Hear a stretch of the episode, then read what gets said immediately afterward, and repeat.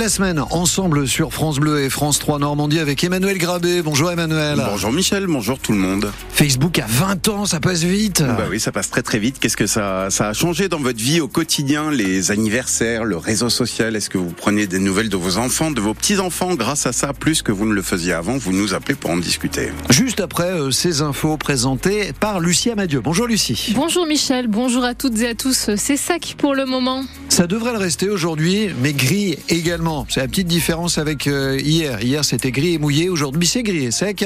Les températures entre 8 et 9 degrés. Pour l'instant, on devrait grimper jusqu'à 10 degrés cet après-midi.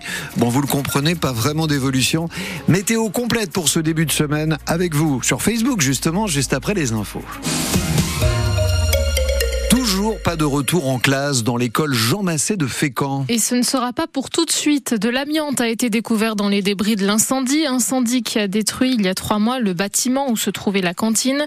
Les 246 élèves de l'école maternelle et primaire sont donc répartis dans d'autres établissements en, attendant la remise en état du site. Théophile Pedrolas, ça va prendre du temps. Sur place, rien n'a bougé. Le bâtiment est inaccessible et pourtant, il y a beaucoup de travail, à commencer par des gravats qu'il faut évacuer. Sylvain Fontelevasseur et directeur des services techniques de la ville. Tant que le bâtiment était encore debout, on a fait un certain nombre de diagnostics pour repérer s'il y avait de l'amiante euh, dans l'air, ce qui n'était pas le cas. Une fois que le site a été sécurisé euh, vers la mi-décembre, on a pu s'approcher un peu plus et faire des prélèvements dans le sol. C'est là qu'on a détecté euh, des déchets d'amiante solides qu'il va nous falloir enlever maintenant. Et cela va prendre du temps car il y a des règles strictes et le site est difficile d'accès. D'un côté, on a une école, de l'autre côté, on a des artisans et sur un dernier côté, on a la rivière. Donc quand l'entreprise va intervenir pour déblayer l'ensemble des déchets. Il va falloir qu'on trouve les solutions pour qu'elle le fasse en toute sécurité, en s'assurant qu'il n'y ait pas d'amiante qui puisse échapper euh, dans l'air, et en même temps intervenir dans la rivière euh, elle-même pour récupérer les derniers déchets qui y sont. En bref, les élèves ne vont pas revenir tout de suite, peut-être en septembre prochain. Stéphanie Marical est adjointe au maire de Fécamp en charge des affaires scolaires. Si c'est plus tôt, eh ben, tant mieux, nous en serons ravis, mais voilà, euh, les enfants sont dans de bonnes conditions, ils ont leur table, leur chaise, leurs enseignantes, ça leur fait un petit peu de changement, mais je crois que tout se passe plutôt bien. Les enquêteurs, eux, n'ont pas pu accéder au bâtiment pour déterminer d'où est parti le feu, encore trop dangereux. Théophile Pedrola pour France Bleu Normandie.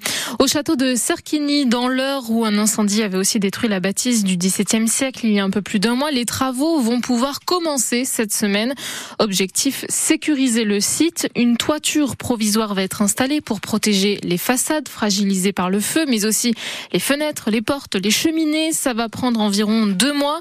Et pour l'après, que faire? On posera la question à Stéphane Berne, le responsable de la mission patrimoine qui finance la rénovation rénovation des bâtiments du patrimoine sera notre invité sur France Bleu Normandie à 8h15 dans un peu plus d'une heure.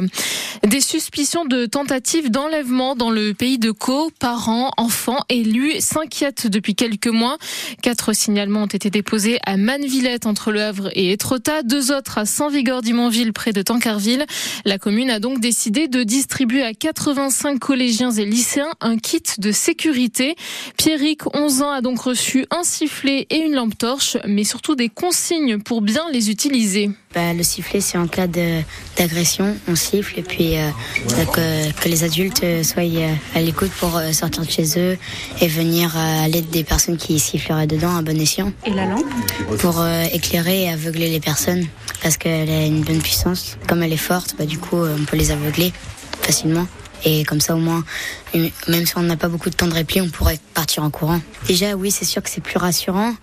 Même si des fois il y a certaines personnes qui habitent pas trop loin, ils vont pas se dire oui bah c'est pas grave, comme j'habite pas loin, c'est pas pas nécessaire. Mais même que que tu sois pas loin ou proche, bah il y a toujours des risques, donc euh, c'est forcément plus rassurant. Les enfants ont aussi reçu pour consigne de ne pas utiliser ce kit de sécurité n'importe quand. Au collège, au lycée, par exemple, s'ils ne respectent pas cette consigne, les établissements pourront leur confisquer le sifflet et la lampe torche. La garde à vue de l'homme qui a attaqué avec un couteau et un marteau trois personnes, garde de Lyon à Paris avant-hier, a repris. Elle avait été, euh, cette personne, la garde à vue avait été suspendue en raison de son état psychiatrique. L'assaillant de 32 ans de nationalité malienne suite à un traitement lourd mais aucun signe de religiosité, indique le préfet de police de Paris. Laurent Nunez écarte donc pour le moment la piste terroriste. De la fumée noire s'est dégagée hier en milieu d'après-midi dans un local de la société Line et s'occupe des trottinettes électriques de l'agglomération du Havre. Trois personnes sont au chômage technique. La Confédération paysanne reste mobilisée. Elle n'a pas levé ses actions comme les jeunes agriculteurs et la FNSEA. Pas de blocage d'autoroute de prévu, mais plutôt la, la plantation de haies devant la préfecture de la Seine-Maritime à Rouen cet après-midi à 16h. La Confédération paysanne souhaite ainsi dénoncer la fin de l'obligation des jachères et la mise en pause du plan Ecofito qui prévoit la réduction de moitié de l'usage des pesticides d'ici six ans. Ce sont des promesses du gouvernement pour répondre à la colère des agriculteurs. Ces mesures ne sont pas encore entrées au journal officiel, contrairement à deux décrets, celui concernant le remboursement des taxes sur le gasoil non routier pour les agriculteurs qui est avancé dès ce mois-ci et celui garantissant une meilleure prise en charge des frais vétérinaires. France Bleu Normandie, il est 7h05. Le hack reste invaincu en 2024. Et oui, les footballeurs du Havre ont fait match nul hier contre l'AS Monaco, un partout. Les Monégasques ont d'abord ouvert le score, puis l'un de ses joueurs a marqué contre son camp après un coup franc du ciel et marine Christopher Opéry. Les Havrais ont su rester mobilisés face à l'AS Monaco. Salut leur entraîneur Luca Elsner. J'ai trouvé qu'on avait un état d'esprit exceptionnel, malgré les difficultés que l'on rencontre aujourd'hui avec les absences marquantes que nous avons. On a fait preuve d'une solidarité, d'une cohésion, de garçons qui travaillaient les uns pour les autres. Et c'est vrai qu'on a euh, soit Arthur qui a fait les arrêts au bon moment, soit un petit peu de chance par-ci par-là. Mais je pense qu'avec l'état d'esprit que nous avions, nous l'avons aussi provoqué. Y aura les petits regrets sur les temps un petit peu plus calmes ou sur quelques récupérations, notamment en première mi-temps. Nous aurions pu euh, peut-être au moins nous créer des occasions franches, ce qui n'a pas été le cas dans, le match euh, aujourd'hui. Mais voilà, voyager à Monaco qui en manque ou en besoin de points et venir arracher un match nul, même dans la douleur et, sans vraiment de grande beauté, euh, nous, les Havrais, on prend. Luca Elsner après le match nul un partout contre l'AS Monaco hier. Le HAC est toujours 11e en Ligue 1 de foot. On revient sur la prestation des Havrais dans Bienvenue au club sur France Bleu Normandie ce soir à 18h30. C'est fait pour Logan Fontaine. Le nageur rouennais participera bien aux Jeux Olympiques de Paris cet été. Il a réussi à se qualifier hier en arrivant quatrième à l'épreuve du 10 km en eau libre aux mondiaux de Doha au Qatar.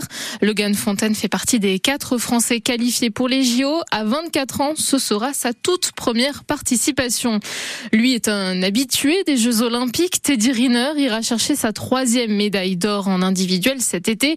Et il a clairement passé le message à ses concurrents hier puisque le judoka français a remporté le Grand Slam de Paris. Cette compétition est considérée comme le plus grand tournoi du monde. C'est la huitième fois de sa carrière qu'il parvient à décrocher ce titre.